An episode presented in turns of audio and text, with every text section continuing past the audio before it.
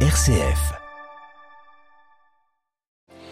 Le pape invite les fidèles à franchir la porte étroite du Seigneur, une voie qui demande des sacrifices. Retour en début de ce journal sur les mots de François hier lors de la prière de l'Angélus. Dans ce journal, nous entendrons le cardinal centrafricain Dieudonné Nzapalenga, présent au meeting de Rimini en Italie, lance un message pour ne pas oublier le continent africain. Nous irons aussi au Japon ce matin qui veut se doter de missiles à longue portée face aux ambitions chinoises. Direction également la Grande-Bretagne où les grèves en série continuent.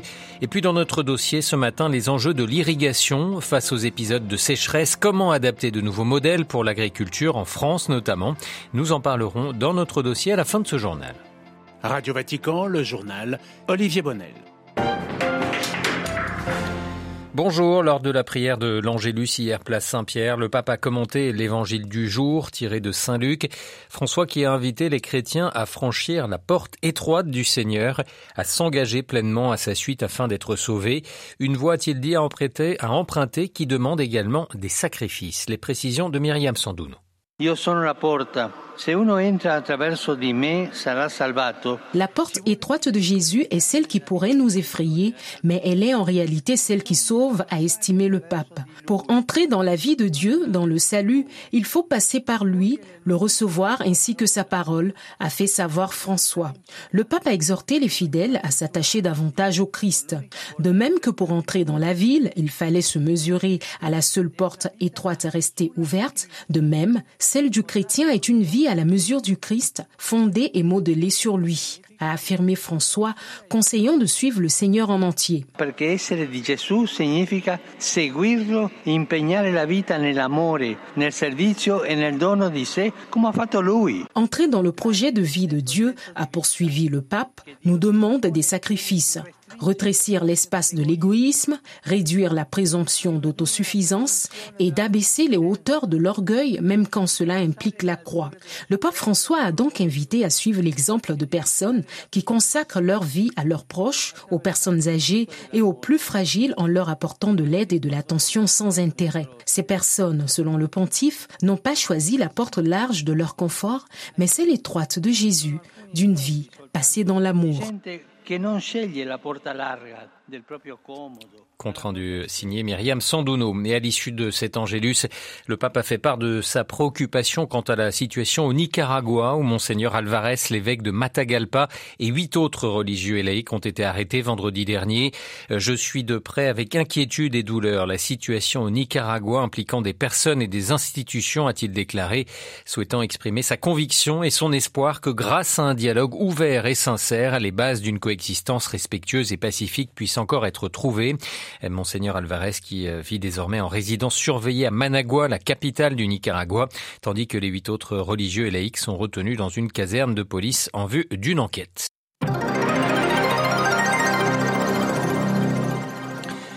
Au moins 21 morts, tel est le dernier bilan de l'attaque terroriste menée ce week-end par les Shebabs somaliens contre un hôtel de Mogadiscio.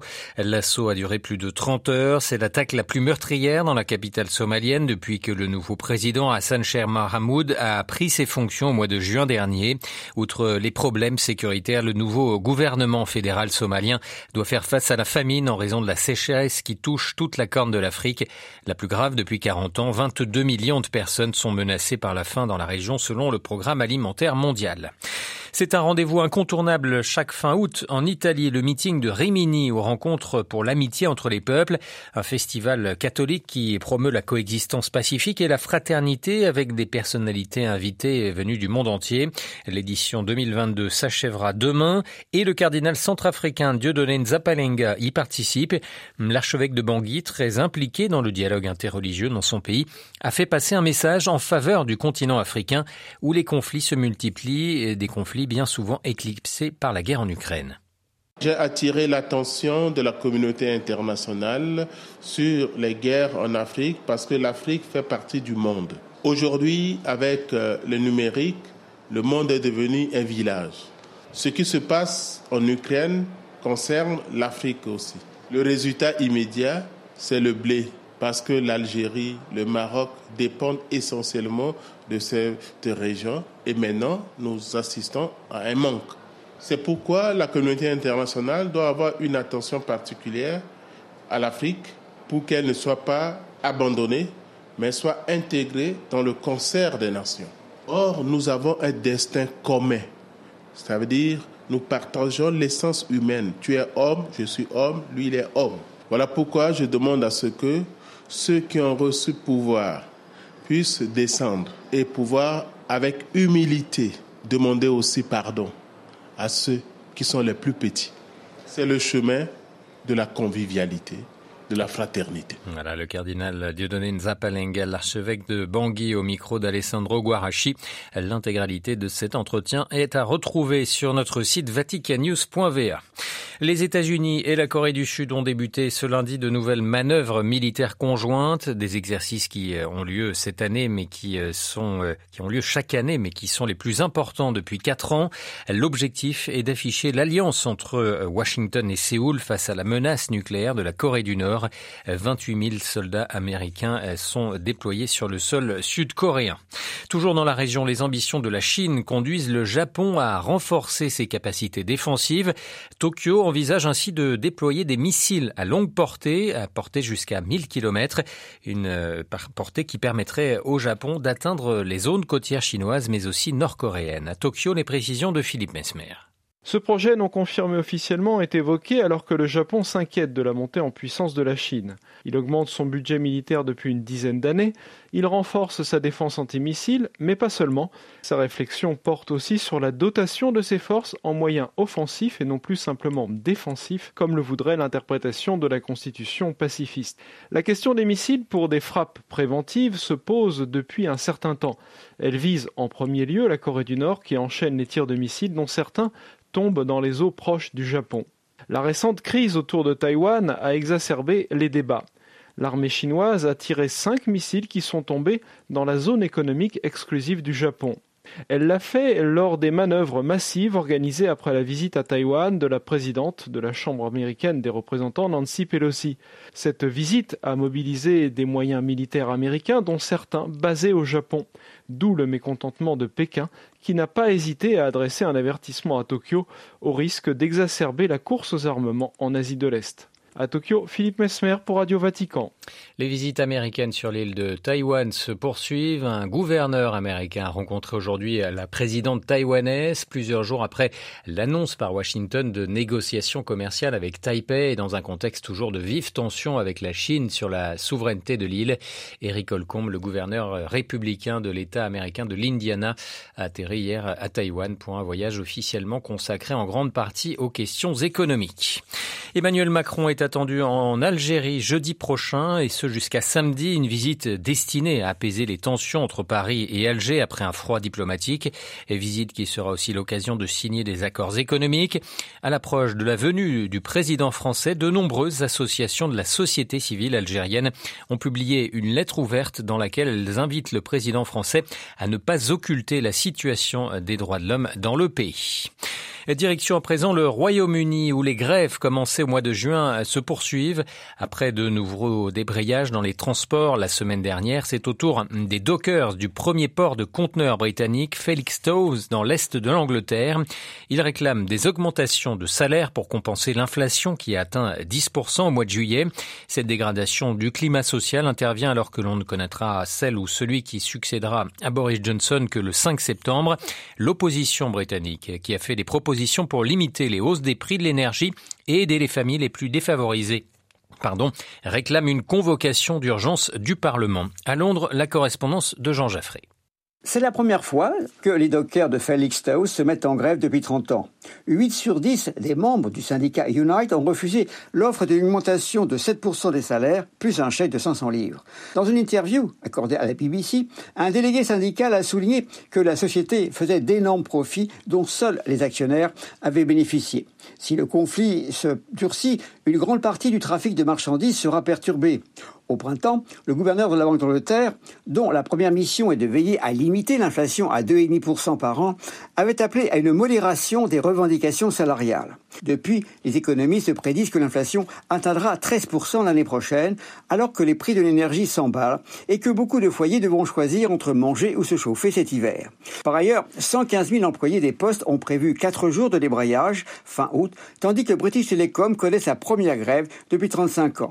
Enfin, les enseignants, personnels soignants, employés municipaux, dont les revalorisations de salaire ont été inférieures au taux de l'inflation ces dix dernières années, pourraient à leur tour se mettre en grève. Long Jean Jaffré, Radio Vatican.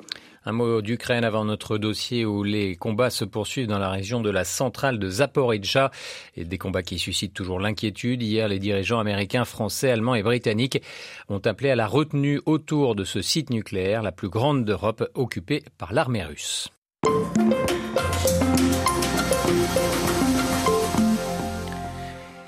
L'été n'est pas encore fini, mais déjà l'année 2022 restera une année tristement record en termes de température et de sécheresse, en particulier en Europe et dans le bassin méditerranéen. Aucun pays n'a été épargné ces dernières semaines en raison de la chaleur accablante, mais aussi du très faible niveau des pluies de ces derniers mois.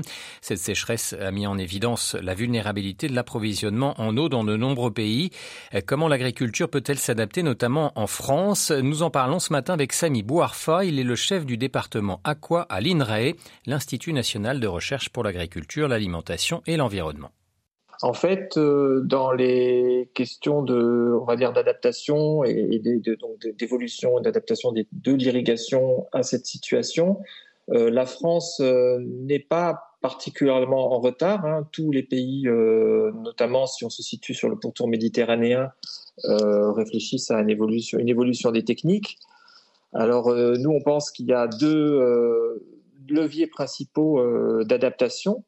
Il y a la question donc des techniques d'irrigation et, leur performance et le fait de d'économiser de l'eau et de moins la, la gaspiller. On estime qu'on peut gagner jusqu'à encore une vingtaine de pourcents en, matière euh, de performance d'irrigation, c'est-à-dire euh, économiser 20% d'eau par rapport à, ce que consomme actuellement l'agriculture avec les techniques actuelles. Ça, c'est le premier niveau. Mais on a un autre niveau sur lequel on développe des recherches, plus euh, prometteurs sans doute. C'est aussi, on pense que ce n'est pas simplement en maintenant le modèle agricole absolument tel quel et en, entre guillemets, arrosant mieux, qu'on va euh, solutionner euh, ce problème, c'est également en requestionnant les pratiques agricoles et notamment en regardant du côté des pratiques agroécologiques le fait que euh, ces pratiques puissent développer des modèles de culture et un modèle agricole plus résilient à la sécheresse, valorisant mieux les sols et diminuant par là même les besoins en eau d'irrigation. Cela veut dire par exemple cultiver moins de maïs qui est très demandeur en eau?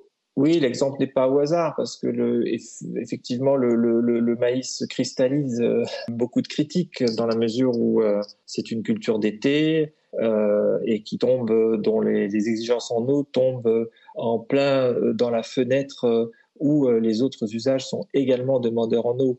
de fait, le maïs et la proportion de maïs en France est en baisse structurelle elle est moins accompagnée par euh, des politiques agricoles. Donc vous voyez, en fonction des régions, en fonction des cultures, euh, les problèmes se posent euh, un petit peu différemment et c'est vraiment aussi à des échelles territoriales en fonction des spécificités agricoles de chaque territoire et de chaque région, euh, où il faut essayer de trouver euh, des solutions adaptées. Il y a aussi le, la question du, du, stockage des eaux de pluie, euh, alors qu'elles s'évaporent de plus en plus. Est-ce qu'il faut repenser la manière dont on stocke l'eau en France à la lumière de la sécheresse actuelle? Et quelles sont les, les solutions? Le stockage fait partie des solutions, mais n'est pas l'unique solution de notre point de vue. Euh, bien sûr, euh, le fait de stocker de l'eau euh, selon un raisonnement qui est qu'on a de l'eau en, hiver qui alimente des rivières qui pourrait donc être stockée pour l'été est un raisonnement entre guillemets de bon sens. Il rencontre cependant un certain nombre de limites. Il y a déjà le fait que ces réserves de fait perturbent à la fois le cycle de l'eau et, la question de la, continuité écologique, hein, bien souvent. Donc euh, la question de la vie dans les milieux aquatiques qu'il faut réellement considérer lorsque on réalise de telles retenues. Mais c'est pas tant ça le problème que le fait que ça perturbe aussi euh, le débit des rivières et la vie euh, des milieux aquatiques, les transferts sédimentaires, hein, qui sont donc des transferts tout à fait nécessaires pour les habitats des poissons,